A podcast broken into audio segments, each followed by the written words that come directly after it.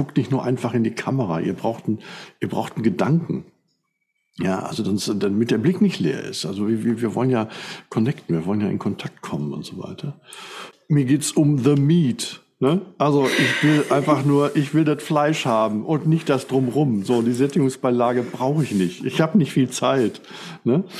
Und äh, das fand ich total klasse, weil äh, wenn ich also für Leute schneide, dann sage ich auch immer, es ist toll, wie du diese Szene aufbaust und so weiter, aber äh, überzeugendere Szene ist einfach die, wo, wo du das und das sagst. Und wir müssen jetzt nicht nochmal einen Schnitt auf den anderen haben oder die andere, sondern es geht einfach darum, äh, dich rüberzubringen und es geht nicht darum, die, die Story zu erzählen. Hm. Das interessiert keinen. Die Leute wollen dich sehen, die wollen dich in Aktion sehen, die wollen sehen, wie du, wie überzeugend du bist, wie, wie präsent und so weiter. Jetzt habe ich eigentlich direkt schon eine Frage und habe dich aber ja. noch nicht mal eingeführt. Aber wie macht man das, dass man so, so in der ersten Sekunde überzeugt? Gerade in einem Demoband oder in einem, egal, in einem Video? Wie man das macht, ist eine gute Frage. Das war ja im Prinzip auch so, es hört sich also einfach an. Loslassen. Also klar, musst du dich gut vorbereiten, du musst äh, wissen, was du zu sagen hast. Aber letztendlich geht es einfach darum, auch, ja, auch Spaß zu haben. Es geht nicht um, um fotografiert zu werden oder es geht nicht darum, die, die Szene gut zu machen. Hm. Das sind Dinge, die kommen von ganz alleine. Der Fokus ist ein anderer. Der Fokus ist, in der Rolle zu sein, in der Situation zu sein und ähm, auch zu gucken, was, was hochkommt. Das hast du natürlich auch vorher geübt. Ne? Deswegen fand ich diesen Workshop mit Jens Roth so klasse, weil er den Leuten beibringt, unterschiedliche Standpunkte einzunehmen auf die Szene. Du hast einen, du hast einen Satz für ein, ein, zwei Sätze, was weiß ich, für eine Szene. Und den bringst du überzeugend rüber. Und dann sagt er dir, okay, jetzt sagst, sag das Gleiche doch mal aus der Haltung deines Gegenübers. Den gleichen mhm. Satz, aber mit einer anderen Haltung. Mhm. Und sofort fängst du an, äh, sozusagen dich von dieser Situation auch zu lösen. Und äh, du kriegst so, einen, so einen übergeordneten Standpunkt. Also ein Beispiel war eben auch, in einer Szene ging es darum, dass äh, eine Mutter-Tochter-Beziehungsgespräch und da lag irgendwie ein böser Brief auf dem Tisch. Und dann sagte er, ja, okay, dann, dann sag doch deinen Satz mal aus der Bestimmung dieses Briefes. Mhm. Dadurch entzerrt dich diese ganze Geschichte auf einmal. Du bist nicht mehr in diesem, diesem Knäuel deiner Rolle, sondern du kannst es von verschiedenen Standpunkten oder auch Haltungen erfahren.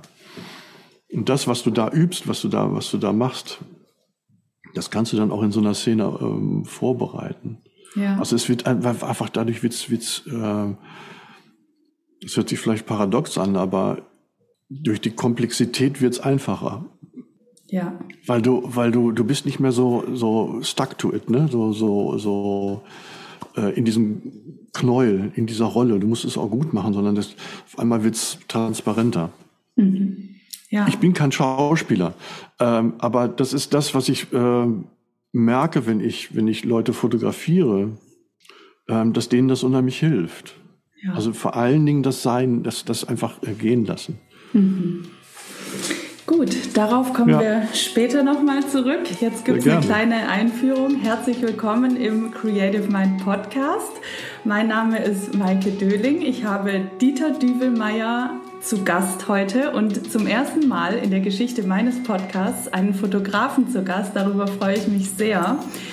Du bist selber ein Künstler, würde ich sagen. Du hast es dir auch zur Aufgabe gemacht, Künstler zu unterstützen, Schauspieler, aber ich glaube auch andere Künstler. Ich möchte heute alles darüber erfahren, auch über deinen Weg. Ja. Und ja, herzlich willkommen im Podcast. Vielen, vielen Dank. Toll, hier, zu sein, hier sein zu können. Finde ich klasse. Ja, ja, ich auch. Es ist unser zweites Gespräch. Genau. Deswegen, wir kennen uns schon ein bisschen. Ich ja. freue mich sehr. Was bewegt dich momentan? Äh, momentan ist es, ja, es passiert sehr viel. Ähm, ich hab, hatte tolle Shootings. Ähm, ich habe ja eben schon erzählt, ich war gestern auf diesem ähm, BFFS-Stammtisch, mhm. wo einfach tolle Leute waren, wo auch eine ganz tolle Stimmung, sehr offene Stimmung war, ähm, wo ich Leute angesprochen habe, Leute mich angesprochen haben. Wir sind schnell ins Gespräch gekommen, war, war einfach sehr schön. Und ähm, ja, unser letztes Gespräch hat mich auch sehr bewegt, so, weil ja. es, äh, es hat mich so den ganzen Tag echt so irgendwie äh, nee, energetisiert, genau so war es. Und ähm, ja, es ist, äh, ich fühle mich momentan einfach so auf so einer auf so einer Welle, die mich trägt. So, mhm. ne? Also auch, auch es geht auch Freunden so und und ähm, ja, ich, das ist so das, was, was momentan so läuft. Und wie gesagt, ich bin gerade dabei, so einen Podcast zu machen. Stichwort war eben, was du genannt hast, eben auch schon ähm, helfen. Weil das zieht sich eigentlich so auch durch all das, was ich bisher so gemacht habe. Mhm. Ich will, dass es den Leuten gut geht, dass sie sich wohlfühlen vor der Kamera. Aber ich habe halt nicht immer nur fotografiert und das war schon so ein bisschen beim, beim Werdegang. Also ja. Kannst ich, du direkt äh, weitermachen an dieser Stelle. ja, ich, äh, wie soll ich sagen, also ich bin mit 40.000 D-Mark Schulden nach Berlin gekommen, weil ich in meiner Heimatstadt einen Partner hatte, der Umsatz und Gewinn verwechselt hat und ich habe die große, den großen Fehler begangen, ähm, ihm das komplett zu überlassen, also dieses ganze Geschäftliche.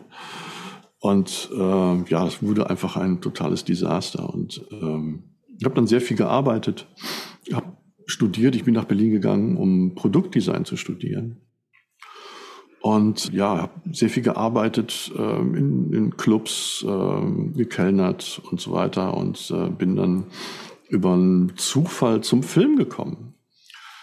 Der Freund einer Nachbarin war Angler.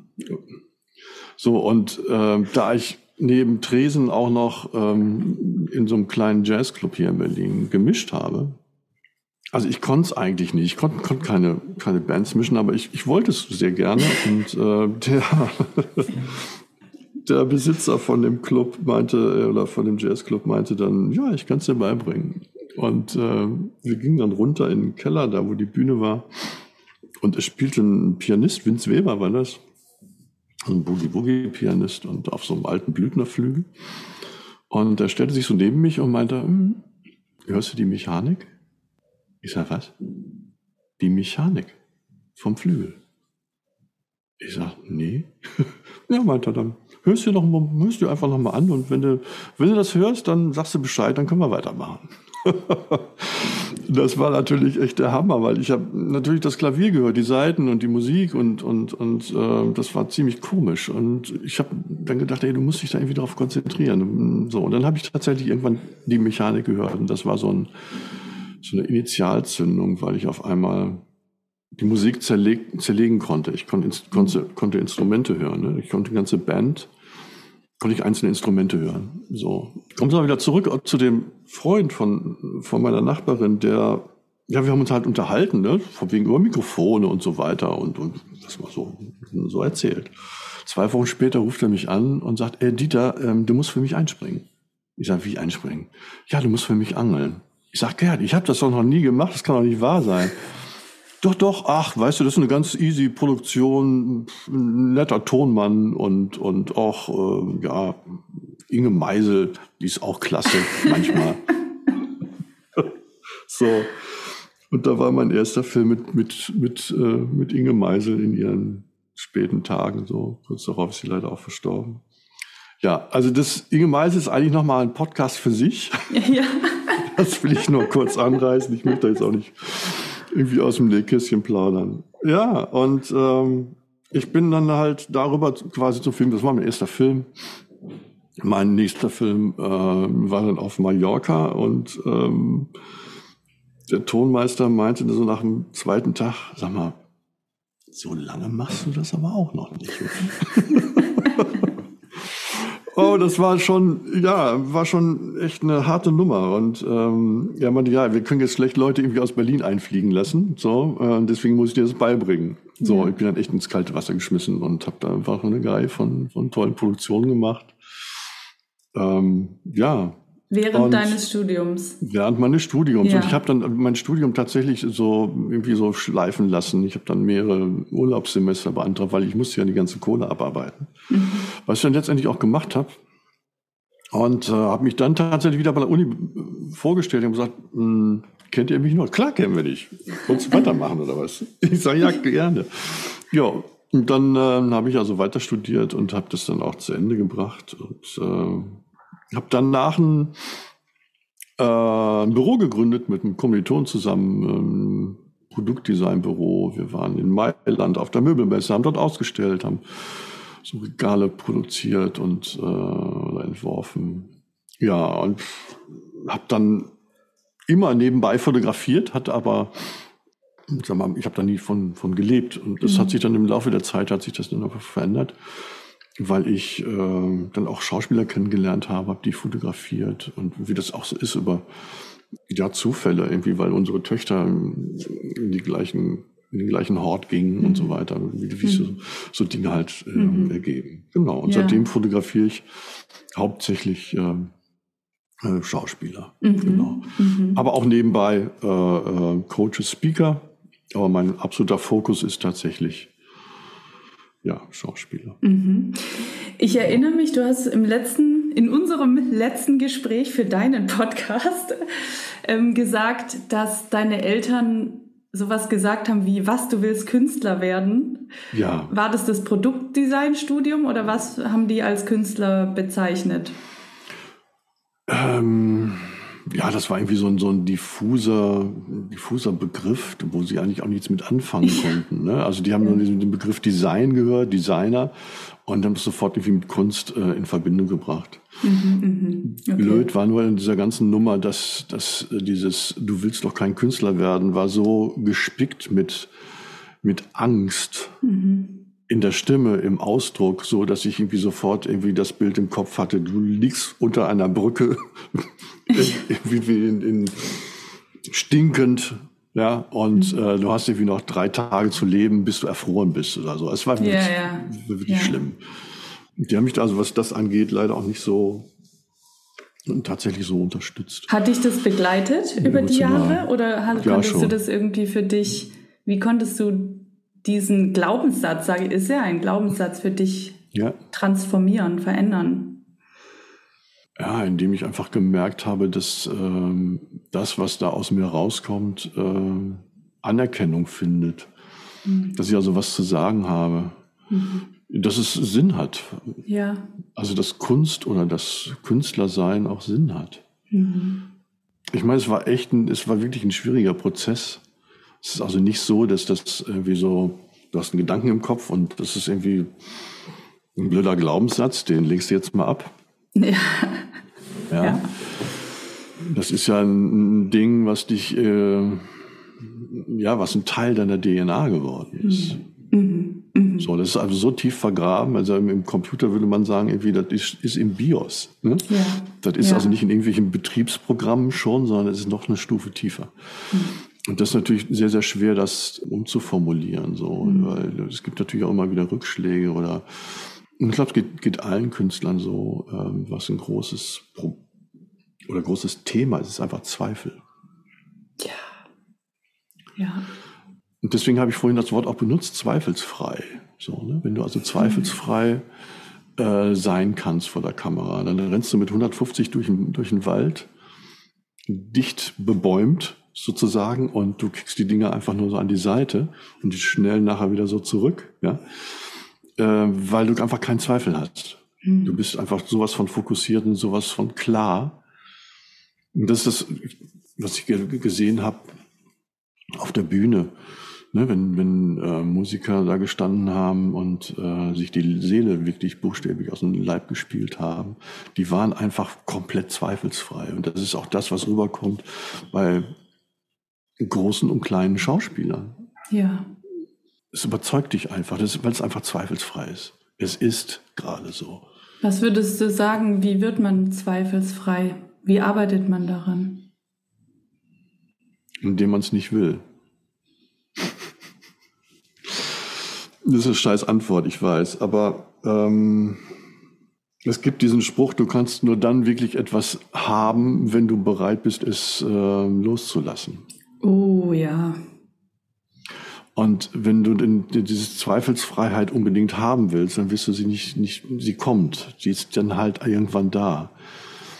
Das ist das, ähm, das Geschenk, was du kriegst. Mhm. Ich glaube, das geht durch, natürlich auch durch mentale Arbeit. Es geht durch Üben und äh, eine Selbstsicherheit, die man dann einfach, einfach bekommt. Und sich auf den Mist einlassen, der einen, vor dem man Angst hat. Hm. Hm. Ich habe genügend solche Situationen erlebt und es gab bei mir tatsächlich eine Schlüsselsituation. Ist schon sehr lange her, aber das war wirklich der Hammer. Und zwar war das meine Führerscheinprüfung. Seinerzeit durfte man, glaube ich, ähm, elf Punkte haben in der, in, der, in der mündlichen Prüfung. Meine erste Prüfung, meine erste mündliche Prüfung war, äh, ich hatte 17 Fehlerpunkte. Meine zweite mündliche Prüfung hatte ich 14 Fehlerpunkte. Die Tendenz war schon mal richtig, aber immer noch durchgefallen. Und dann habe ich tatsächlich eine Punktlandung hingelegt mit meiner dritten Prüfung. Das hat jedes Mal Geld gekostet. Äh, mit elf Punkten. Ich durfte also meinen ersten Test machen. Also Fahrtest. Äh, ja, Herr Dövemeyer, Sie sind ja völlig, also tut mir leid, also ich kann Ihnen den Führerschein nicht geben, weil äh, Sie sind einfach viel zu nervös. Das geht überhaupt nicht. Ja, es war also dann meine vierte versemmelte Prüfung. Und ich hatte einfach eine unglaubliche Prüfungsangst früher. Ich, ich stand so unter Strom, dass ich wirklich keinen klaren Gedanken fassen konnte. Es war alles weg. Ich habe zum Teil wirklich gezittert. Es war wirklich grauenhaft. Prüfungssituation absolut grauenhaft. Dann ähm, kam die zweite Prüfung. Der Prüfer meinte dann, also viel zu schnell. Also bei dem Regen und so weiter, viel zu schnell. Geht überhaupt nicht. So. Und da gingen mir natürlich echt die Nerven durch bei der Abschli also bei der nächsten Prüfung. Wenn ich die versammelt hätte, dann hätte ich zu einem das früher sagte man Idiotentest gemusst, mhm. ob ich überhaupt fähig bin, ein Kraftfahrzeug zu führen im Straßenverkehr. Es war wirklich furchtbar. So, letzte Prüfung. Der Prüfer sagt, ich setze mich wirklich rein so und diesen hier, ne? Der Prüfer sagt, und da vorne an der Ampel, so nach, keine Ahnung, fünf Minuten oder so, sagt dann da vorne an der Ampel rechts. Was macht Dieter? Den Blinker links raus, fährt links, fährt links in eine Sackgasse äh, das war jetzt aber nicht rechts. Und ich so, ach du Scheiße. Jetzt ist es vorbei. Du bist so ein Idiot. Und die, auch die Vorwürfe, die man sich dann macht. Ne? Dieses, dieses wirklich, das ist ja, also mit einer neunschwänzigen Katze, das ist ja, das ist ja nichts dagegen. Ne? Du kasteist dich. Aber das, du denkst, was für ein Scheiß, ne? was für ein Idiot bist du eigentlich? So, jetzt ist aber Folgendes passiert. Der hat ja gesagt rechts, also ist rechts die Prüfungsstrecke. Ich bin aber links gefahren. So, Punkt eins, das kann nicht die Prüfungsstrecke sein. Wenn das keine Prüfungsstrecke ist, dann ist das ja auch keine Prüfung. So, jetzt ist das eine Sackgasse und wir müssen ja hier wieder raus. Ne, man kann ja nicht durchfahren, wenn es eine Sackgasse ist. Wohngebiet, enge Straße, auf beiden Seiten Autos. Wirklich eng. Zwei Fahrzeuge konnten sich da nicht begegnen. Ganz hinten so ein Wendehammer. Ja, also ich kenne mich jetzt hier nicht aus, aber ähm, da hinten, da hinten sind Wendehammer, wenden Sie da hinten mal. So, und ich so, ich dachte, okay, ich habe jetzt einen Fehler gemacht, den muss ich so schnell wie möglich ausbügeln. Und ähm, habe dann gesagt, nee, mal, ich, ich drehe hier vorne. Und mein Fahrlehrer guckte mich an, schüttelte nur mit dem Kopf, so nach dem Motto, sag mal, wie kannst du dem Prüfer ins Wort fallen? Beziehungsweise wie kannst du ihm sagen, nee, mache ich nicht ich drehe hier vorne. Geht ja gar nicht. Ich mache einen ersten Gang rein, fahre nach vorne, Rückwärtsgang, drehe mich um, fahre in enge Einfahrt, Vorwärtsgang, wieder zur Ampel. Alles völlig in Ordnung. Und dann fing es wieder an, weil es ging wieder auf die Prüfungsstrecke. Mhm. So, nach 500 Metern sagt er so, und da vorne fahren Sie mal rechts ran. Ich so, ich musste noch einpacken. Nee, nee, fahren Sie mal rechts ran. Ich so, ist vorbei. Es ist, gibt's überhaupt nicht. Ich drehe mich zu dem um und sage, ich bin durchgefallen, ne? Und er so, durchgefallen, wieso? Jemand, der so souverän in einer so engen Straße so klasse drehen kann, dem gebe ich gerne Führerschein. Nimmt mir meine Hand und schüttelt sie. und das war für mich die Initialzündung, weil ich war ja. nämlich nicht mehr in einer Prüfung. Das mhm. heißt, das, was da abläuft, hier, nur hier. Ja. Aber es hat nichts, überhaupt nichts mit Realität zu tun. Und das, seitdem habe ich keine Prüfungsängste mehr. Im Grunde, also ich, ich liebe dieses Beispiel. Du hast ja auch so deiner eigenen Intuition gefolgt mhm. und das hat dich dann wohin gebracht, schneller als gedacht, wo, wo du ja eigentlich hin wolltest. Und wenn wir jetzt wieder zurückkommen, was, was macht einen zweifelsfrei? Ich hatte auch, ist ja auch wirklich ein bisschen das, was wir letztes Mal gesprochen haben, aber es ist halt, ja, es ist das Loslassen, aber das heißt ja nicht, dass man es nicht will, sondern das heißt einfach nur, dass man aufhört zu tun, was man denkt, man müsste das tun. Und was den, diesen Stress auslöst, dieses, oh, ich muss jetzt in der Branche so und so mich beweisen oder, oder das und hm. jenes tun, damit der und jener mich sieht und damit ich so und so rüberkomme. Aber darum mhm. geht's mhm. halt nicht, sondern es geht ja eigentlich um die Verbindung mit sich selbst und seiner eigenen Kreativität oder Essenz, was auch immer das ist, was da raus will. Und das mhm. verliert man so sehr in diesem, in dieser, äh, wir übertragen das jetzt in dieser Prüfungssituation, in der wir, was uns ständig stresst im Kopf, was wir denken, was wir tun müssen, ne? so mhm. aus dem Außen. Genau. Und es geht so um die Verbindung mit dem Innen und das nach außen zu bringen und den Rest eben loszulassen. So einfach das jetzt klingt. Ja, ja, es ist, es ist leichter gesagt als getan, klar. Ja. Also ja. in diesem Fall war es einfach so, ich, äh, mein Ding war einfach, du bist nicht mehr in der Prüfung, ne? du hast jetzt eine Aufgabe, du musst hier raus. Ja. Es wäre wahrscheinlich was anderes gewesen, wenn, wenn ich das, wenn nicht eine Sackgasse gewesen wäre, sondern tatsächlich eine Durch, Durchfahrtsstraße. Mhm. Wäre ich wahrscheinlich nochmal durchgefallen. Ähm, aber es ist, ne, ist ja auch das, was, was man so denkt, was andere Leute denken könnten. Ja. So, ne? Das ist ja auch so, äh, wenn ich mich jetzt so bewege, was denken die dann? Wenn ich das denke, was denken die dann? Was ich, so, ne? Dieses, dieses, was, was denken andere Leute? Das ist ja äh, gerade auch in der Prüfung oder vor der Kamera, ne? Wie, wie sehe ich es aus? Und es geht ja nicht um Aussehen, es geht ja um mhm. Wirkung. Mhm. Ha, ne? Wir sind, ja. Ne? Also wir sind ja darauf getrimmt, dass, dass wir alle gut aussehen, dass die Haare richtig sitzen und dass man irgendwie einen möglichst intelligenten Gesichtsausdruck macht und nicht komisch steht und, und, und überhaupt. Mhm. Und das Tolle ist, wenn man das alles nicht mehr im Kopf hat. Das, oder andersrum gesagt, ich habe das Gefühl, wenn man so denkt, das schneidet einen den Weg zu sich selber ab, den Weg zu, zu den eigenen Gefühlen. Es wird blockiert oder, oder wird abgeschnitten oder wie auch immer. Sobald man, sobald das weg ist, kann man sich viel freier bewegen, mhm. auch gedanklich bewegen. Mhm. Mhm. Wie entfaltet ein Künstler aus deiner Sicht seine Wirkung am besten? Ja, ich glaube, es geht viel über das Auseinandersetzen mit, mit Blockaden mhm. und das Erkennen von, von Blockaden auch oder von Denkmustern. Mhm. Also wenn du nicht sowieso, sagen wir mal, so ein, so ein Mensch bist, der dem es scheißegal ist, was, was andere Leute über einen denken zum Beispiel. Ja, ja. Ne, oder in der Musik gibt es ja so Leute, die, die ganz, ganz toll spielen können, die technisch super sind. So, und was weiß ich, einen Blues spielen und denkst dir, ja, das ist ein Blues. Toll, ja, schnell, super schnell, Wahnsinn.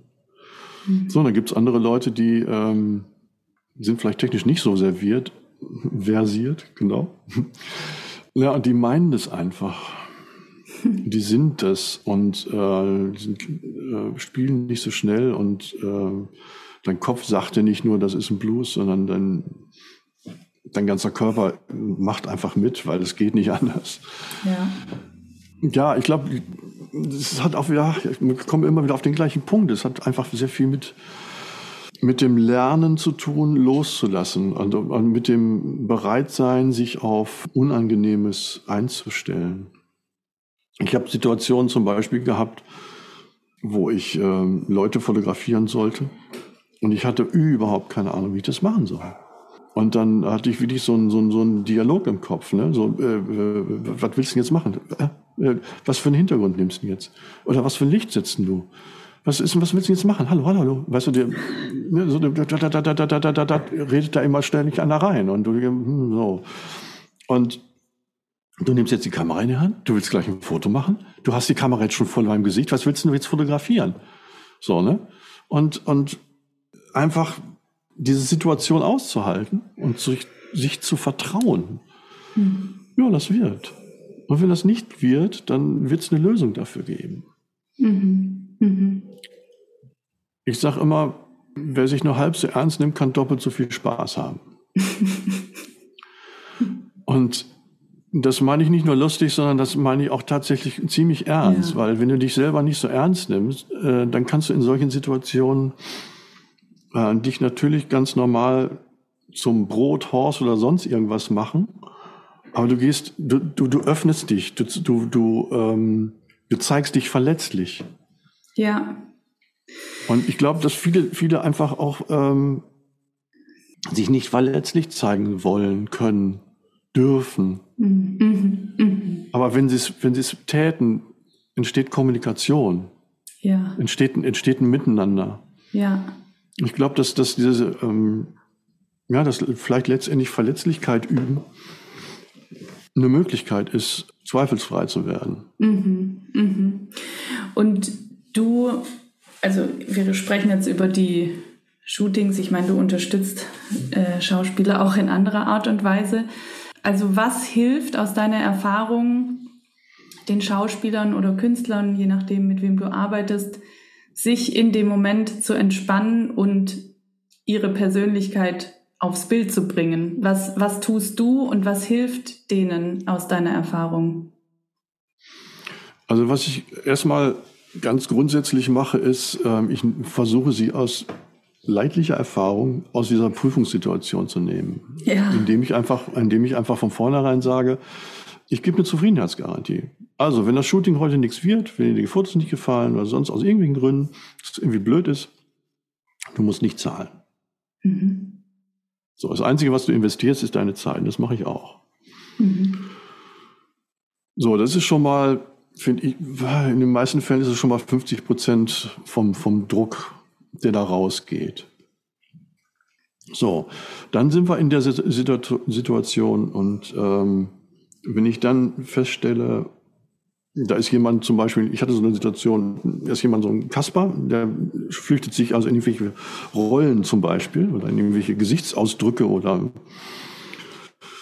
vermeintlichen Stimmungen. Und dann spiegel ich das. Also ich arbeite sehr, sehr gerne am Anfang zum Beispiel, wenn ich die Leute fotografiere, mit einem großen Screen. Ich fotografiere immer in den Computer rein, dann habe ich hier so einen 27 Zoll Monitor. Und dann können wir sofort gucken und groß machen, so wie ist die Wirkung. Ja, wir sind ja darauf geeicht, habe ich eben schon gesagt, irgendwie, wie sehe ich aus, aber darum geht es ja nicht. Und dann besprechen wir oder versuche ich zu zeigen, ähm, wie die Wirkung ist, wie jemand guckt und was ich eigentlich haben will. Weil es gibt nämlich so, so kleine Momente, da es ist wie, als wenn da in, in, in der Pupille so ein, so ein kleines Lichtlein angeht. Mhm. So, wo die Leute anfangen zu strahlen. Dahin will ich. Mhm. Und das ist, das ist, das ist einfach toll. Das ist irgendwie, ich, ich liebe es. Ne? Und vor allen Dingen dann auch so die, zu, zu sehen, man sitzt irgendwie zu zweit vorm Computer und daddelt da irgendwie so, was weiß ich, 40, 50 Bilder durch und, und, und ja, hm, okay, ja, nicht, ne? Oh, das ist es, ne? So, und dann kommt der nächste, boah, das ist noch viel besser. So, und dann vergleichen wir miteinander und das, das ist auch so eine Situation, das ist auch zweifelsfrei, ne? Ja. So, du, du weißt ganz genau, okay, das ist es gibt es auch keine Alternative zu. Äh, vielleicht eine Variation, so, ne? Es gibt vielleicht Leute, ah, okay, hier ist ein bisschen mehr, was weiß ich, Wehmut drin oder ein bisschen mehr ähm, so der Schelm oder irgendwie, ne? Irgendwas ist da noch drin. So, und dann hat man zwei ganz gute Variationen, je nachdem, wen man jetzt überzeugen will. Mhm. Mhm. Ja, also für welche Rolle zum Beispiel oder wie auch immer. Ja. Genau. Und vor der Kamera, viele sind ja auch einfach total aufgeregt und, und ähm, ne, völlig klar, versuche ich so schnell wie möglich einfach eine, ähm, eine Beziehung zu den Leuten aufzubauen, eine Vertrauensbeziehung.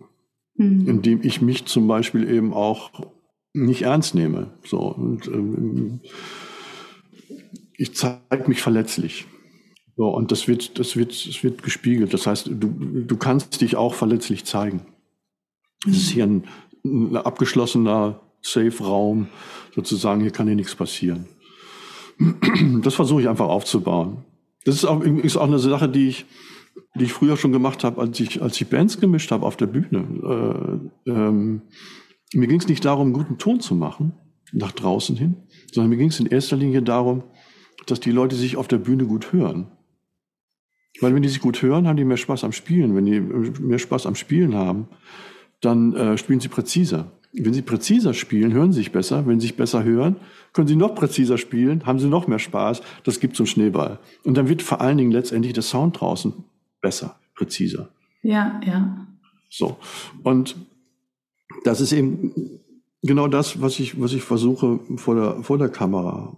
Ähm, alles Mögliche tun, damit sie sich wohlfühlen. Mhm. Oder einfach eine, vielleicht auch eine Situation zu erzeugen, die ihnen hilft, sich unwohl zu fühlen, weil das ist das, was wir auf dem Foto sehen wollen. Ja. Ne? Aber alles, wie gesagt, in diesem, in diesem geschützten Raum. Mhm. Und dann gibt es ähm, Möglichkeiten, dass, dass ich, was weiß ich, wenn, wenn, wenn Leute einfach sehr im Außen sind.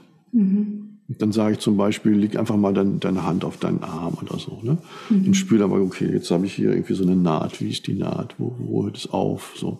Spür wirklich dann in deine, in deine Finger. Und dann lösen sie sich aus diesem Gedankenkarussell. Das muss gut werden, ich muss gut aussehen. Äh, ich brauche die Rolle, ich muss dies, ich muss, muss, muss, muss, muss. Also fäden sie so langsam raus aus dieser, aus dieser ganzen Geschichte. Und sie können sich auf, auf Spaß einlassen. Ja, ja. Ach, da waren jetzt so viele Dinge drin. Ich hatte gerade auch so ein Bild ähm, von, ich hatte auch vor vier, fünf Monaten Fotoshooting mit einer Fotografin, mit der ich zum zweiten Mal gearbeitet habe. Und ich bin sonst auch jemand, der gerne die Fotos zwischendrin sieht und guckt, wie ich jetzt heute wirke. Mhm.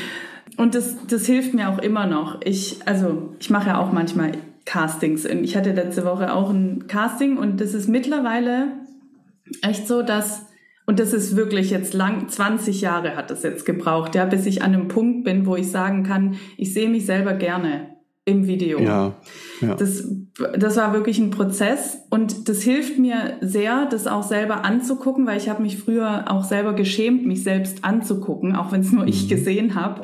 So, das ist jetzt heute nicht mehr so. Aber was mir jetzt gerade kam, als du gesprochen hast, es ist spannend, dass diese Fotografin, die zeigt mir nie Fotos zwischendrin, nie. Mhm. Und am mhm. Anfang hat mich das ein bisschen gestört, weil ich dachte so, ja, ich muss das ja irgendwie, ich will doch wissen, wie ich jetzt heute wirke oder wie ich da aussehe. Und ihr geht's aber nur darum, nur in Anführungsstrichen, eine Situation zu schaffen, in der ich frei bin, in der ich ich bin. Und die stellt dann da, also wir sind ja meistens draußen, die stellt dann da eine Box hin, macht eine Musik an, sagt, äh, also ne, die, die macht alles, damit ich einfach ich bin und ich fühle mich oft in dieser Situation erstmal so lost, weil ich nichts hab. Mhm. Ich, also ich habe nichts, woran ich mich richten kann, außer ja, mir selbst. Und ja, dann bin genau. ich mit mir. Und mhm. das hat, ich habe letztes Mal relativ am Anfang zu ihr gesagt, so, boah, das ist gerade voll das krasse Gefühl, weil ich als Coach bin sonst immer diejenige, die so die Räume hält und ne und die Fragen stellt und so auch vieles ja in dem Sinne schon auch in gewisser Weise unter Kontrolle hat oder ne, das Halten ist meine Aufgabe, ich habe eine Aufgabe und in diesem Moment hat sie den Raum für mich gehalten. Hm. Ich hatte nichts, was ich kontrollieren konnte, außer mich mit mir zu beschäftigen und mir mit mir zu sein, mich auf die Natur einzulassen und einfach zu sein. Mhm. Und so nach und nach konnte ich dann, sie hat mir dann ein paar Sachen gesagt, einfach nur lauf mal nach da hinten oder so, ne? Und dann irgendwann irgendwann konnte ich dann loslassen. Aber dieses Loslassen ist manchmal so schwierig. Und letztendlich ja. sind da aber ganz wirklich, sind so tolle Fotos entstanden, wo ich gesehen habe, im Nachhinein dann, ja, ich, ich glaube, meiner Meinung nach habe ich es geschafft, in diesem Moment zu sein. Mhm. Toll, super, darum geht's. Ja, und es ist, ich glaube, es geht wirklich so viel auch um dieses Kontrolle loszulassen und wer bin ich halt einfach nur mit mir. Genau. Ja, ich meine, du stehst da irgendwie in, in egal was für ein Hintergrund, einfach eigentlich schwebst du, ja, weil unter dir ist irgendwie der, da geht's 20 Kilometer runter, ja. du hast keinen Ansprechpartner, du weißt nicht, was du, ne, du hast nichts in der Hand, du hast keine Aufgabe, du hast keinen Weg, du hast keinen keinen keinen Satz, du, ne, da ist ja nichts, ne, einfach nur du. Ja. Und deswegen sag ich immer, ähm, um was es eigentlich geht. So nach, also meine Frage ist zum Beispiel in so, so einem Moment, du stehst, keine Ahnung, vor irgendeiner tollen Mauer, wie auch immer, warum bist du eigentlich hier? Was machst du hier? Äh, weiß nicht. Ja, sag ich, guck mal an deinen Klamotten runter. Warum stehst du hier? So, und dann, wenn dann nichts kommt oder so, dann äh, versuche ich irgendeine, irgendeine Story zu erzählen, damit die Leute denken. Mhm. Und in dieser Situation, äh, damit sie einen Gedanken im Kopf haben, weil das drückt sich über die Augen aus. Sonst mhm. wird der Blick leer. Mhm. Ne? Also äh, man kann sich, was weiß ich, auf irgendwas freuen oder man kann sich über was, was ärgern. Oder der Kollege, der mal wieder zu spät gekommen ist und du hast jetzt gerade irgendwie, was weiß ich, äh, schwierige Situation bei, bei dir zu Hause und ihr steht jetzt, keine Ahnung, am Tatort zum Beispiel und äh, du bist irgendwie abgelenkt. Ja, jetzt kommt der Kollege auch noch zu spät und so weiter. So, das sind so Situationen und dann passiert was in den Augen. Oder du freust dich auf ihn. Ich versuche dann auch zu brechen. Ne? Das ist genau das Gegenteil. Um, um das, wie gesagt, dieses Knäuel, was ich vorhin gesprochen habe, ist einfach auch so ein bisschen so um, zu entzerren. Hm. Du brauchst eine Aufgabe, weil als Schauspieler hast du eine. Nur vor der Fotokamera hast du keine. Und deswegen versuche ich das aufzulösen, damit du wirklich eine Aufgabe hast. Und das hilft sehr, sehr den Leuten. Mhm. Was sind diese unbequemen Momente, von denen du gesprochen hast? Ja, wo du dich ähm, auf Neues einlassen musst. Wo mhm. du jetzt äh, Situationen, die, die, du nicht kennst, wo du Gottes Willen Fehler machen könntest, wo du irgendwie mhm. scheiße aussiehst oder wo du, was weiß ich, äh, nee, will ich nicht. Mhm. Mhm. Und da durchzugehen, das ist ja, sagt, sagte ja auch jeder Therapeut, ähm, wenn es um Ängste geht, der einzige Weg ist durch. Dadurch. Ja. Und daran wächst du. Und das Gleiche ist äh, vor der Kamera. Und, ähm, hey, wir können, guck mal, wenn, wenn ich, was was ich, oder sag mal, grundsätzlich ist es einfach so, ein, zwei bis drei Prozent der Fotos, die wir machen, landen letztendlich auf der, äh, auf der Liste. So, ne? die, die, ja. Da wird ausgesucht. Und die sind wirklich gut. Und ähm, den Rest schmeißen wir weg. Also was soll sein? Hm? Heutzutage ist ja kein Problem. Ne? Bis die Speicherkarte voll ist, dann kommt die nächste rein. Dann ja. wird die alte wieder gelöscht und ist doch kein Problem. Wir können einfach so viele Fotos machen. Und da wird mit Sicherheit, äh, mit Sicherheit eins drunter sein. Mhm. Also ich mache deswegen mache ich auch viele Fotos, weil ähm, manchmal ist einfach so der, der gute Moment ähm, genau dazwischen. Ja. Es gibt ja Tage, an denen man sich vielleicht nicht so gut fühlt, wie man sich eigentlich gerne fühlen möchte. Und dann hat man aber trotzdem das Shooting oder den Dreh. Es gibt, darüber haben wir letztes Mal in deinem Podcast gesprochen, auch Orte oder Klamotten, mit denen man sich nicht so wohl fühlt, wenn man das nicht verändern kann. Im Grunde führt das ja auch zu so einer Unbequemlichkeit. Wie gehe ich jetzt damit um? Ja. Wenn man es nicht verändern kann, was ist dein Tipp, sich trotzdem in einem gewissen Maße wohlzufühlen oder ja, damit umzugehen? Na, ich würde da unterscheiden. Es gibt schon ähm, Situationen, die, die einfach die einen so beschäftigen. Mhm.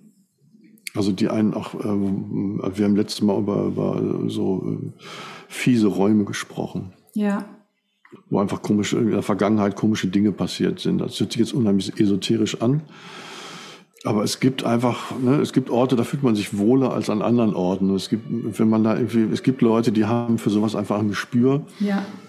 Und ähm, ich versuche dann mit den Leuten dann auch woanders hinzugehen oder, oder was weiß ich. Aber wenn das nicht möglich ist, glaube ich, letztendlich läuft es dann darauf hinaus, dass, dass man äh, versuchen kann, in so einer Situation sich, äh, sich klar zu machen, es ist ein Gedanke, den man im Kopf hat. Ne? Wie meine Prüfungssituation. Hm. Und ein, manchmal, manchmal hilft es einfach, die Vorzeichen zu drehen, einfach zu sagen, okay, das, ich mache jetzt einfach ein Plus davor und versuche mich davon zu lösen. ist klar, wenn es eine sehr persönliche Sache ist, was weiß ich, ein Trauerfall oder so, dann ist es natürlich wahnsinnig schwierig. Also ich glaube, es kommt darauf an, von Fall zu Fall, was, was man da machen kann. Also was mir äh, hilft, ist, äh, wie gesagt, es ist eine Vorstellung, es ist eine, eine Interpretation von Realität. Sowas wie Realität gibt's tausendfach. Du hast eine andere Realität jetzt als ich. Ja. In genau der gleichen Situation und so.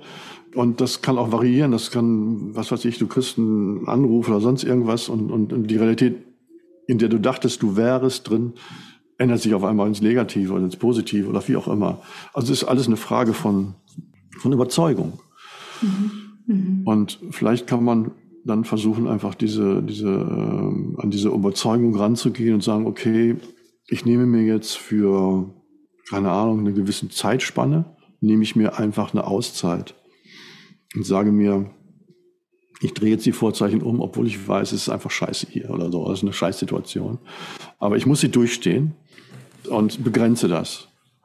Und kann danach, ich weiß, ich kann danach den, den Ort verlassen oder die Situation verlassen. Ja. Aber ja. bis hierhin, von ab hier bis dahin, aber nicht weiter. So weil das frisst natürlich auch sehr viel Energie. Also das hilft manchmal. Ja, ich glaube, es kommt auch ein bisschen drauf an, ob das jetzt so ist, dass man in dieser, wenn es jetzt eine Location ist, zum Beispiel was Bestimmtes spielen muss, was dann anstrengend ist, wenn man sich so fühlt, wie man sich da gerade fühlt.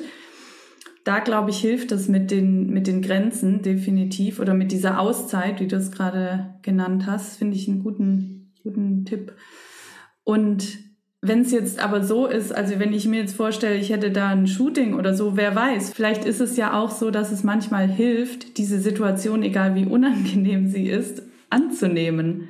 Und wer ja. bin ich dann in dieser Situation? Was, was wird dann von mir sichtbar? Mhm. Mhm. Auch in einer Kleidung, in der ich mich vielleicht nicht wohlfühle, aber die tragen muss. Wer mhm. bin ich dann, wenn ich diese Kleidung ja trage, wenn ich sie trage?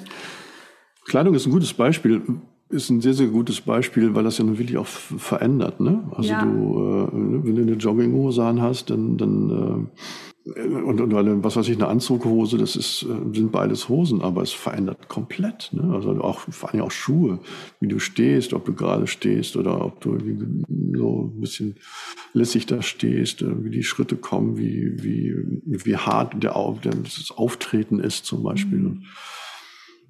Klar, sich darauf einzulassen, ist natürlich dann äh, das Allerbeste, ne? zu sagen, okay, ja, was für Möglichkeiten bringt es mir jetzt auf einmal? Ne? Ja. Was für neue Facetten an mir kann ich entdecken?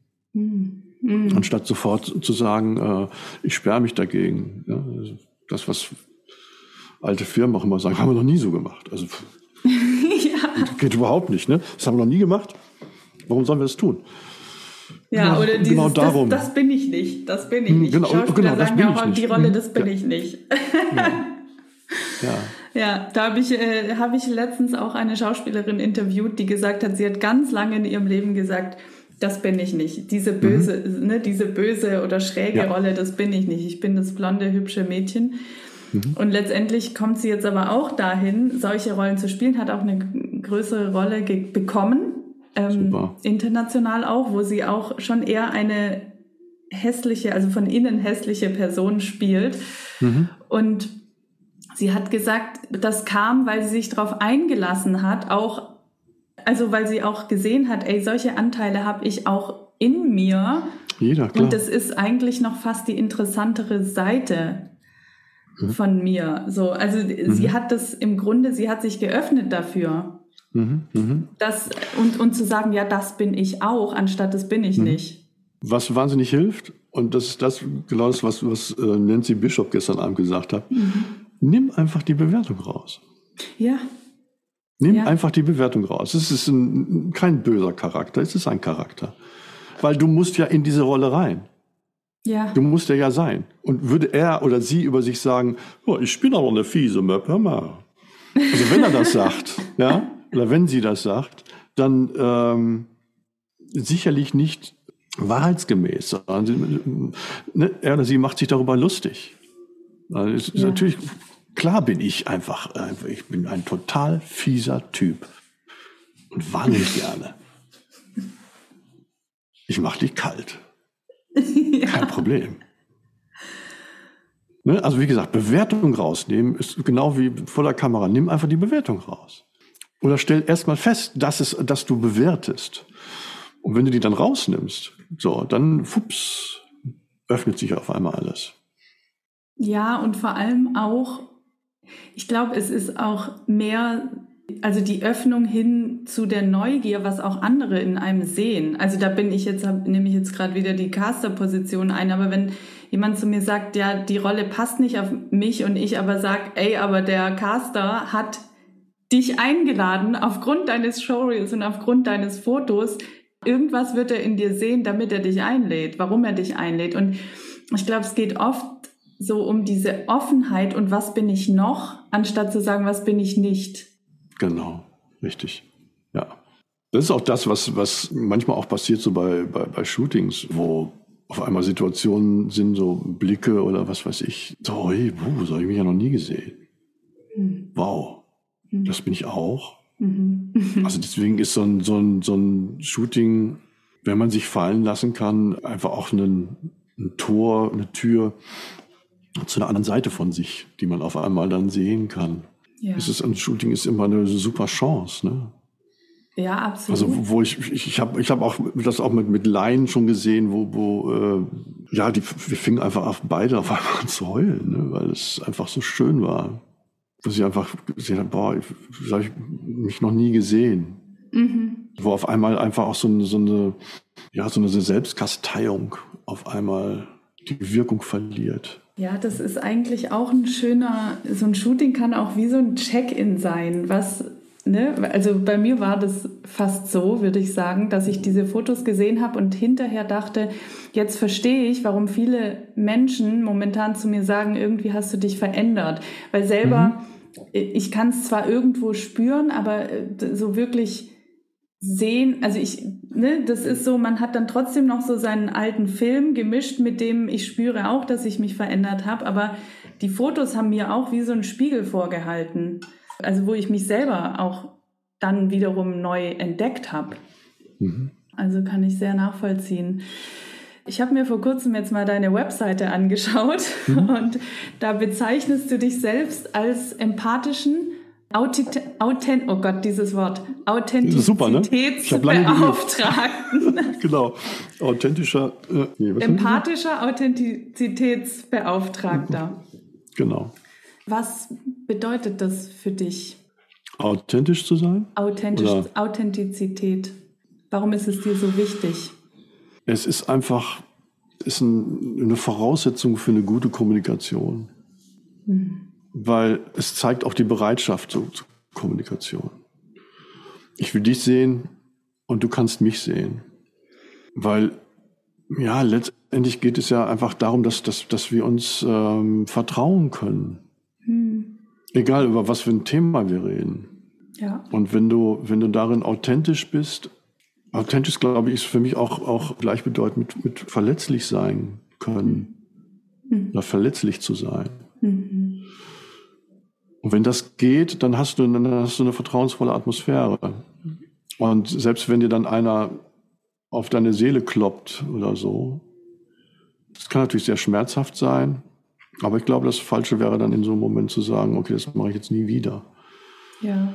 Klar macht man sich nicht wildfremden Leuten gegenüber irgendwie offen, aber ich glaube letztendlich, oder anders gesagt, man spielt immer irgendeine Rolle.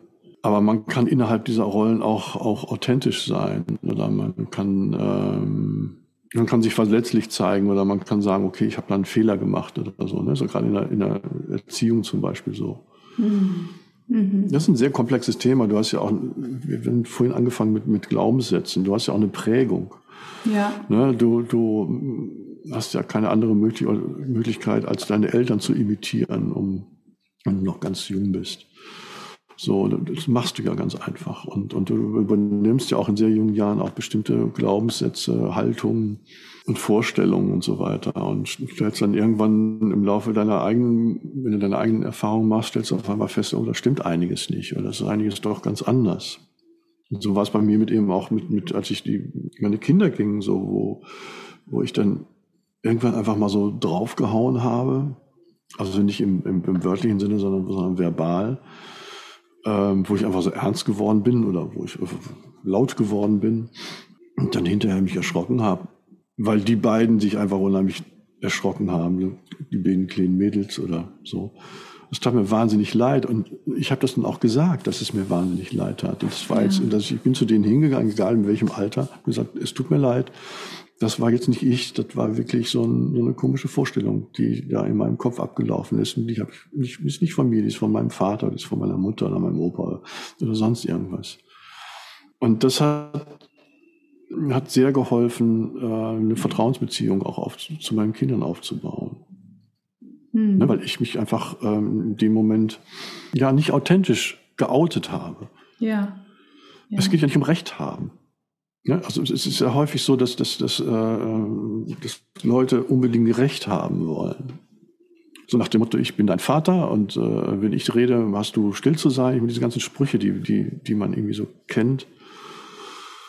Und das hört ja glücklicherweise, so langsam hoffe ich jedenfalls, äh, hört das ja auf, weil, weil die Leute immer mehr reflektieren. Mhm. Mhm. So, es hat jetzt aber auch ganz, ganz äh, viel einfach mit meiner Sozialisation zu tun und, und meinem, meinen Erfahrungen, die ich gemacht habe. So, weil ich in meiner Familie einfach so der, der, der Kolibri war oder der, der, der bunte Hund oder die lila Kuh oder sonst irgendwas. Und da sind die nicht mit klargekommen und die haben versucht, mich also immer so ein bisschen stark in, in bestimmte Rollen zu pressen und ein Verhaltensmuster zu, zu pressen. Und äh, ja. ja. Spannend, also ja, ja, es ist sehr facettenreich, dieses Thema. Mhm. Ja. Ich, auch was ich jetzt gerade dachte, so wenn man mal einen längeren Lebensweg anschaut oder auch ich jetzt mal auf meine letzten 15, 20 Jahre zurückblicke, was Authentizität bedeutet, das ist ja heute ist etwas authentisch für mich, was vielleicht in einem Jahr nicht mehr authentisch ist für mich. Vor zehn Jahren war es authentisch für mich, die Person, die ich damals war, das war authentisch für mich. Und irgendwann bin ich mhm. an einen Punkt gekommen, wo ich gemerkt habe, okay, das ist nicht mehr mein, der Stil des Lebens, den ich führen möchte. Jetzt verändert sich das. Und ich mhm. glaube, Authentizität ist für mich auch eher ein sich auf die Suche begeben oder einen immer mehr herauskristallisieren, was eigentlich meine Werte sind, was das überhaupt bedeutet, so zu leben, was ich vielleicht auch von meinen Eltern auferlegt bekommen habe, was aber nicht meine Art ist zu leben. Und all diese Dinge, gehört für mich mit zu Authentizität. Und wenn wir keine Fehler machen würden oder nicht mal auch aus Versehen laut werden oder so und unsere, das tut uns ja hinterher selber weh oder wir denken so, genau durch diese Dinge spüren wir ja auch, was ist für mich authentisch und was nicht. Deswegen ist es ja eigentlich mhm. fast gut, wenn wir auch solche Fehler begehen ne? oder, oder uns selbst ja. darin erkennen und sagen so, boah, das bin ich aber eigentlich gar nicht. Gerade dadurch kann ich ja erkennen, Schritt für Schritt immer mehr, was ist die authentische Version meiner selbst. Und ich glaube, das, das wird wahrscheinlich unser lang, ganzes Leben lang auch gehen, ja. diese Reise. Auf jeden Fall. Voraussetzung ist einfach die Bereitschaft, ne? Ja. Die Bereitschaft anzuerkennen, ähm, es gibt ja diesen Spruch, äh, glaube nicht alles, was du denkst. Ja.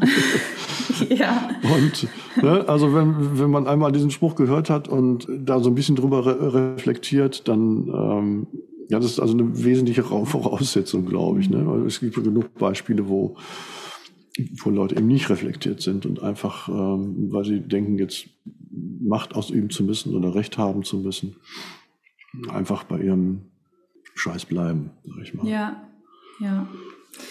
Leider. Du hilfst ja auch ähm, Schauspielern About Me-Videos zu machen. Genau. Was ist deine Herangehensweise? Also wie, was ist ein gutes About Me für dich? Ich glaube, diese Frage hast du mir letztens auch gestellt, kommt mir jetzt gerade. Jetzt stelle ich diese Frage hm. zurück. Was ist für dich ein gutes About Me? About Me ist nicht länger als 90 Sekunden. Mhm. Das ist das eine. Und ähm, es geht immer darum, dich zu zeigen und nicht dich in einer Rolle ähm, Gutes About Me veranlasst Caster dazu, oder ich sag mal so ganz allgemein die Zielgruppe für das, für das äh, About Me äh, dazu, dich einzuladen, weil in dem About Me die in dir irgendwas sehen, erkennen. Ähm, zum Beispiel, ich glaube, mit der kann man gut zusammenarbeiten oder mhm. Ah, die passt möglicherweise in die und die äh, Rolle. Mhm. Es zeigt Facetten von dir. About Me, About Me ist, ist ein, ein Bindeglied zwischen deinem Showreel und deinen Fotos. Mhm. mhm. Es sind quasi sowas wie bewegte Fotos und es zeigt dich. Ja. Und würdest du vorschlagen, dass man das mit jemand anderem aufnimmt oder selbst?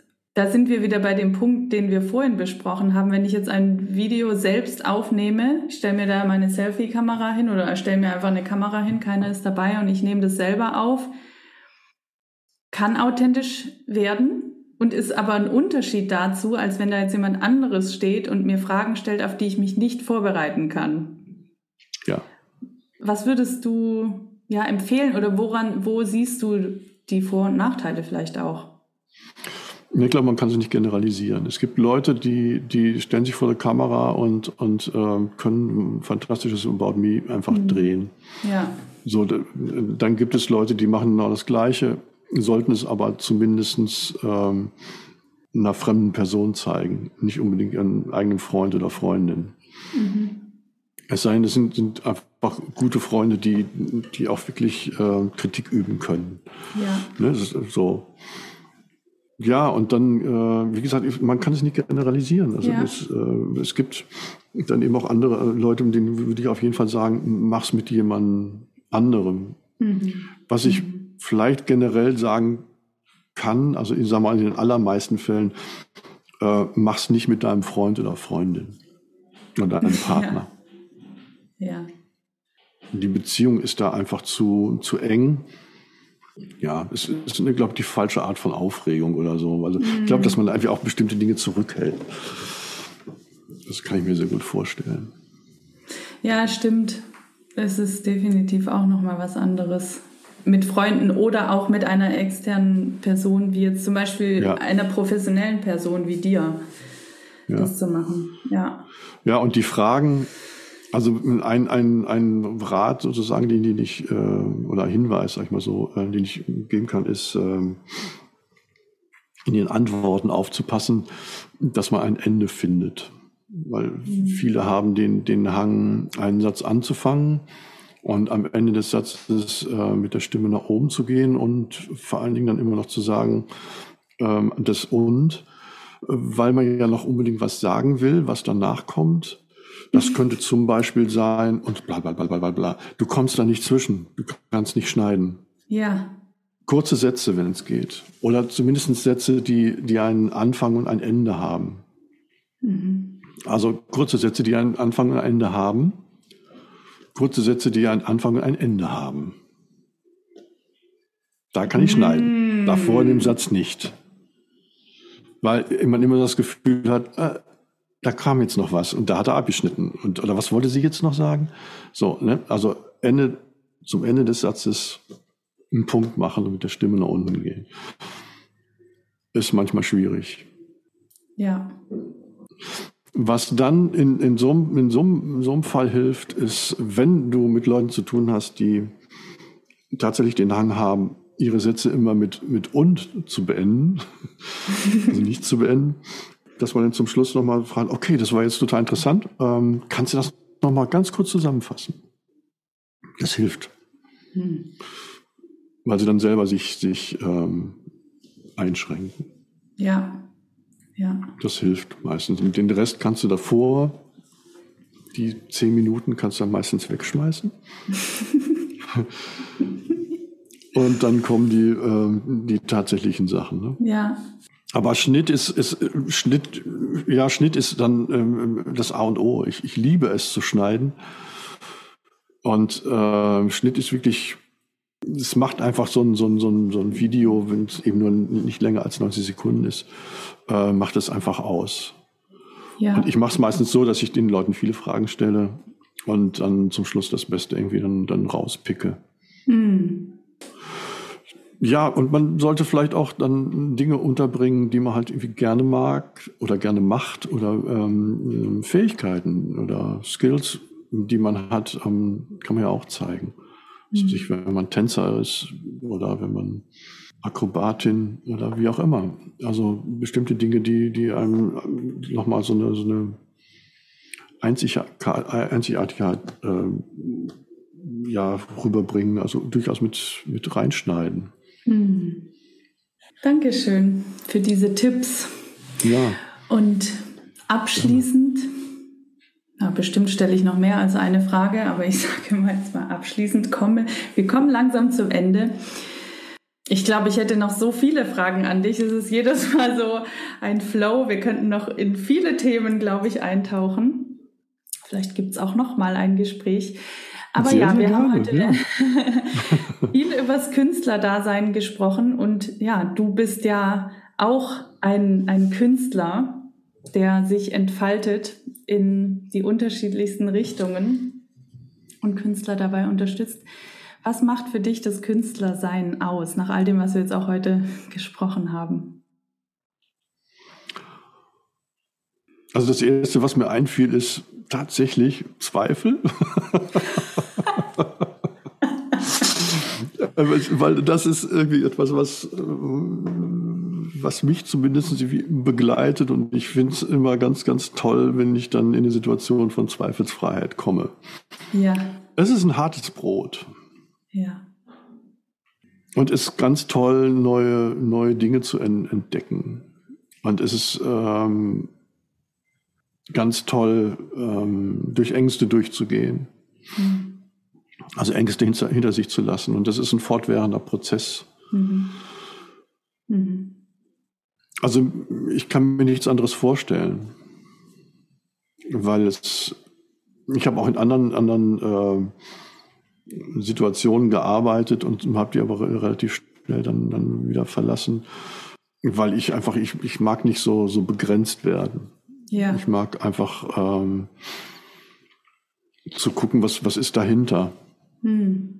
Und ich glaube, ein, ein, was mir geholfen hat, hat, ist einfach die, ja, Erkenntnis hört sich ein bisschen, ein bisschen hochtrabend an, aber Grenzen nicht als, als, als Begrenzung zu sehen, sondern als Orientierungspunkte. Hm. Ne? Also du hast irgendwie äh, das typische Problem eines Künstlers sozusagen, oder ist ja immer, du hast das, das weiße Blatt. So, ne? Was, äh, was ist das? So. Und ähm, das Schöne ist, dass das eben Begrenzungen hat, mhm. die man als Orientierung nehmen kann. Und dann kannst du gucken, was ist dahinter. Mhm. Deswegen, also wenn, wenn ich zum Beispiel ähm, versuche, irgendwas zu entwickeln, versuche ich immer an die Grenzen zu kommen. Damit ich ja. weiß, ah, okay, dahinter nicht. So, wir, ah, okay, das sind, das sind sozusagen, das ist mein Spielfeld. Es dehnt mhm. sich, was weiß ich, nach da ganz weit aus und nach hier ist die Grenze schon, schon eher, weil ich weiß, dahinter, das brauchen wir nicht. Mhm. So arbeite ich jedenfalls. Ich versuche immer, wie gesagt, die, die, die, Grenzen zu sehen und gucken, was ist dahinter, um dann zu wissen, ah, okay, das ist, äh, um, um, um zu wissen, warum das mein Spielfeld ist. Ja, ja und um eben auch andere Positionen einnehmen zu können oder eingenommen zu haben, um eben zu sagen, ah, okay, ähm, das brauche ich nicht. Weil sonst, deswegen kommt, fiel mir wahrscheinlich auch als erstes dieser Zweifel ein, ne? weil sonst, wenn du diese Grenzen nicht, nicht bestimmt hast oder nicht, nicht, ähm, die kannst du ja auch verschieben, ist auch, auch kein Problem. Aber wenn du das nicht äh, sozusagen äh, bestimmt hast, dann fragst du dich ja immer wieder, äh, warum mache ich das jetzt so? Mhm. Ich könnte es vielleicht auch so oder, oder vielleicht auch so oder äh, ich hatte mal in der, in der Uni mal einen Prof, das war der war furchtbar, weil der keine Grenzen gesetzt hat. Ja. Du bist mit dem zu, mit einem Entwurf gekommen und äh, ja, ja, ja, schön. Schön, kannst ja, mach, ja, kannst du machen. Ja, ich habe noch die andere Idee. Also man könnte jetzt zum Beispiel das so und so und so. Ja, ja, ist auch gut. Kannst du auch machen. Nicht so, ach du Scheiße, ne? Okay, und dann habe ich gesagt, ja, und was ist, wenn ich das jetzt komplett ins Negative ver verkehre und das jetzt nicht mal grün, sondern was weiß ich, äh, äh, blau streiche oder rosa oder wie auch immer? Das ist eigentlich auch eine gute Idee. Könntest du das auch machen. So, und ich habe gedacht, ey, was für ein Arschloch, ne?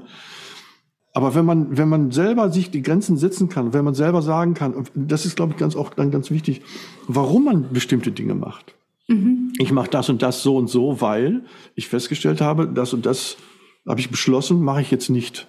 Oder äh, habe ich beschlossen, ist falsch oder wie auch immer.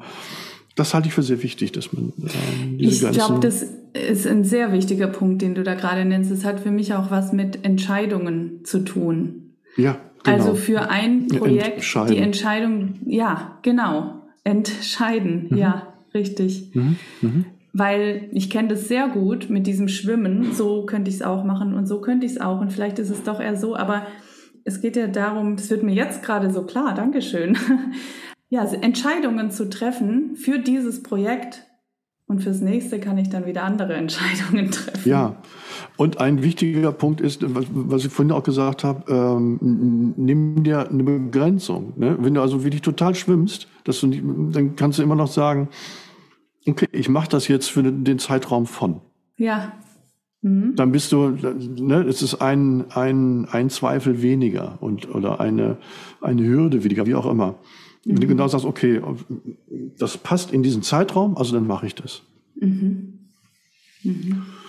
Und danach kann ich mich umentscheiden. Wenn man wirklich nicht weiß und auch nicht wissen kann, ob, ob eine Entscheidung richtig oder falsch ist, oder äh, jetzt nicht so schwarz-weiß, man gut oder besser oder wie auch immer. Ja, ja. Das ähm, hilft mir manchmal, dass ich denke, okay, für den Zeitraum ist das in Ordnung. Mhm. Dann kriegt man irgendwie auch ein, ein ruhigeres Gefühl. Dankeschön, das war jetzt noch ein, ein guter Hinweis. Wonach suchst du im Leben? Ähm, ja, Stichwort Zweifelsfreiheit. Guten Tag. Immer ja. wieder äh, von, Immer wieder. von Neuem. Ja. ja, weil das, weil das ist, glaube ich, so eine, so eine Sache, die, die äh, ein unglaublich Energie bringt. Mhm. Ja, das, ja. Ist, das, ist, das ist bei, bei ne, im, im, Design ist es einfach so, du reduzierst etwas so lange, mhm. bis du an dem Punkt kommst, wenn du dann noch was wegnimmst, dann ist es äh, nicht mehr in Ordnung. Dann fehlt was. Mhm. mhm. Aber bis dahin drrr, so viel raus wie möglich. Ich glaube, das ist auch in Rollen.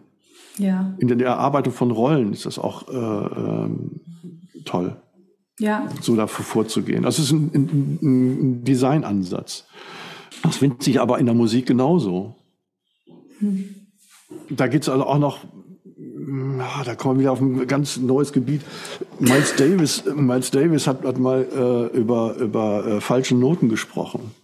Und er hat mhm. gesagt, es gibt keine falschen Noten. Es gibt deshalb keine falschen Noten, weil wenn du eine vermeintlich falsche Note gespielt hast, entscheidet die nächste Note darüber, ob die erste falsch war. Hm. Ne? Weil du auf einmal in eine andere Harmonie kommst oder wie auch immer. Aber ich habe jetzt so ein ganz bisschen den Faden. Zweifelsfreiheit ist, ist im Grunde, ich hatte aber auch ein es ist, ja, ich habe ich hab dich gefragt, wonach suchst du im Leben? Du hast gesagt, Zweifelsfreiheit. Ja. Äh, jetzt sind ist wir wieder am Anfang des Gesprächs und das ist dann, ja. was? Ist das, ist das dann sowas wie Wahrheit? Ja, weil für mich, ich hatte dann so dieses Bild, als du gesprochen hast, der Zweifel entsteht ja im Kopf. Und Zweifelsfreiheit ist für mich ein Gefühl von, in diesem Moment bin ich sicher, dass das ist. Mhm. Und das ist auch, und das ist dann eher ein Gefühl, was für mich nicht mehr im Kopf sitzt, sondern im Bauch, mhm. also bei Im mir Bauch. persönlich jetzt. Mhm, und genau. das ist dann so ein, okay, ja, das ist es jetzt. Und genau, das ist ein auch, ja. Reduzieren auf die Essenz. Ja, mhm. du hast bei Design angefangen. Ja, genau. Genau. Ich wollte dann auf, auf Musik kommen. Also es ist ja auch diese, diese Reduzierung auf die Essenz. Genau. Ja. Du hast dann, ne, du lässt so viel weg, dass, dass, ähm, dass wenn du was weglässt, es dann fehlt. Ja. Und das ist in der, in der Musik das, genau das Gleiche. Wenn, äh, du kannst dann selber beim Spielen, kannst du auf einmal dann, dann, dann zuhören. Hm. Du musst nichts mehr dazu, dazu machen, weil es passiert alles von alleine. Ja. Ja, und im Spiel, glaube ich, ist es auch so. Ich habe eine Situation erlebt und das war wirklich magisch beim, beim, beim Drehen. Da war genau die Situation von Zweifelsfreiheit, aber dann im ganzen Team. Das war wirklich mhm. unfassbar. Es war eine Szene, da standen sich äh, zwei, also der Regisseur und der Kameramann äh, gegenüber, die berühmt dafür sind oder bekannt dafür sind, dass sie gerne lange Szenen in einer drehen. So, ne, die standen also irgendwie auf dem Flur und der Regisseur blätterte, guckte ab und zu zu, zu seinem Kameramann und meinte, der nickte dann zurück, okay, nächste Seite, nächste Seite. Die waren nur am Blättern. Die wollten alles in einer drehen. Und das war ein hochkomplizierter Aufbau mit dem Dolly hin und her in, in engen Räumen und äh, mit verspiegelt, nicht verspiegelt, mit, mit verglasten Wänden, äh, durch die man durchgucken äh, musste und, und mit Aufgängen, Abgängen und Dialogen hier und da. Für uns ähm, vom Ton eine äh, absolute Katastrophe. Ich habe mit einem festen Mikro und zwei losen Angeln gearbeitet, eine lange, eine kurze. Und ich glaube, ich hatte noch eine ganz kleine, wo ich mich dann in so einer Ecke so reingestellt habe, dann schnell noch mal so den einen Satz noch mitgenommen habe. Ansonsten bewegte sich nur die Kamera im Raum. Wir haben das ein paar Mal geübt. Katastrophe. Und äh, dann war es so weit, dass man sagen konnte, okay, wie die drehen wir. Ja, dann haben wir gedreht, Katastrophe. Dann haben wir noch eine gedreht, Katastrophe. Und dann kam dieser Satz, und bitte, bei der dritten oder vierten oder fünften, nee, wie viel haben wir gemacht? Ungefähr sieben. Bei der siebten sagte der, und bitte. Und ich hatte das Gefühl, also ich, nee, ich, ich wusste es, die wird's.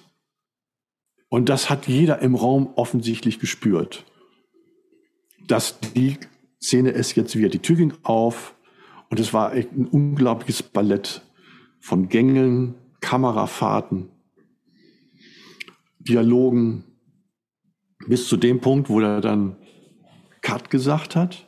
Und es gab diese berühmte Sekunde oder zwei Sekunden, wo keiner ein Wort gesagt hat. Und dann fingen alle an zu klatschen. Weil jeder wusste, das ist es, die ist im Kasten.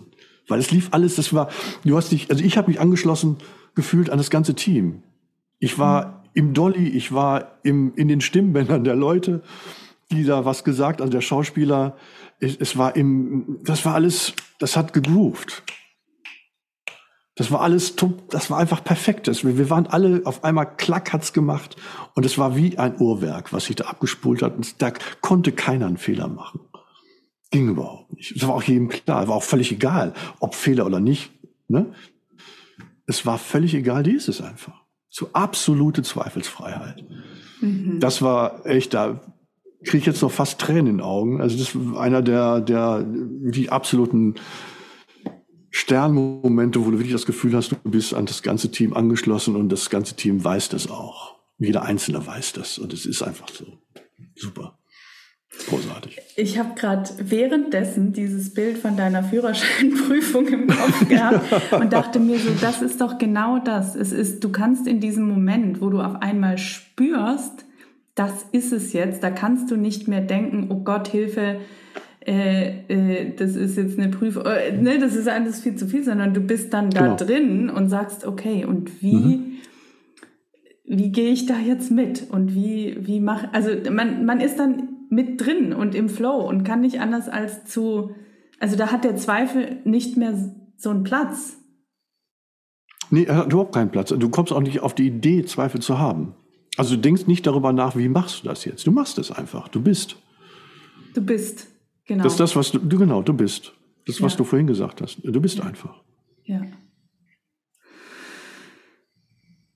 Dankeschön mhm. für dieses ich danke dir. großartige Gespräch mal wieder. Mhm. Was steht bei dir an? Was, was für Projekte stehen jetzt bei dir an? Du hast vorhin schon deinen Podcast angesprochen.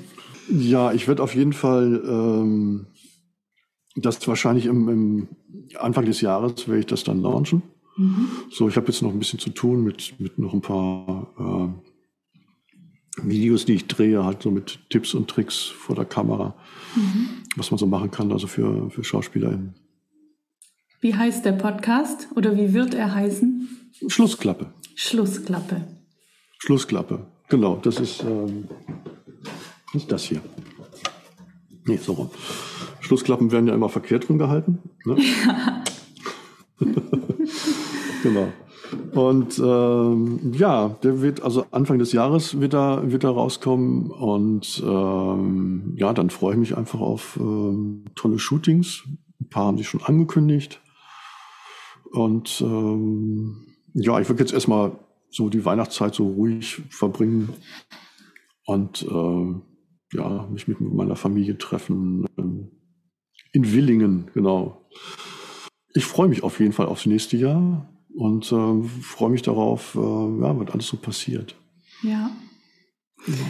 Wunderbar. Dann schlage ich jetzt hier auch die Schlussklappe und ähm, wünsche dir eine wundervolle Weihnachtszeit. Ja, wünsche ich dir Diese auch. Folge wird, denke ich, auch im neuen Jahr rauskommen. Und zum Abschluss noch zwei Fragen. Wo kann man dich finden? Und was möchtest du als Abschluss noch unseren Zuhörerinnen und Zuhörern mitgeben? Ähm, wo man mich finden kann, ist auf Insta. Das ist also Dieter Düvelmeier UE, also Ü mit UE geschrieben und Dieter Düvelmeier zusammen. Ähm, dann gibt es ähm, dieterdüvelmeier.de, genau. Mhm. Das ist meine Website für, für Schauspieler. Mhm.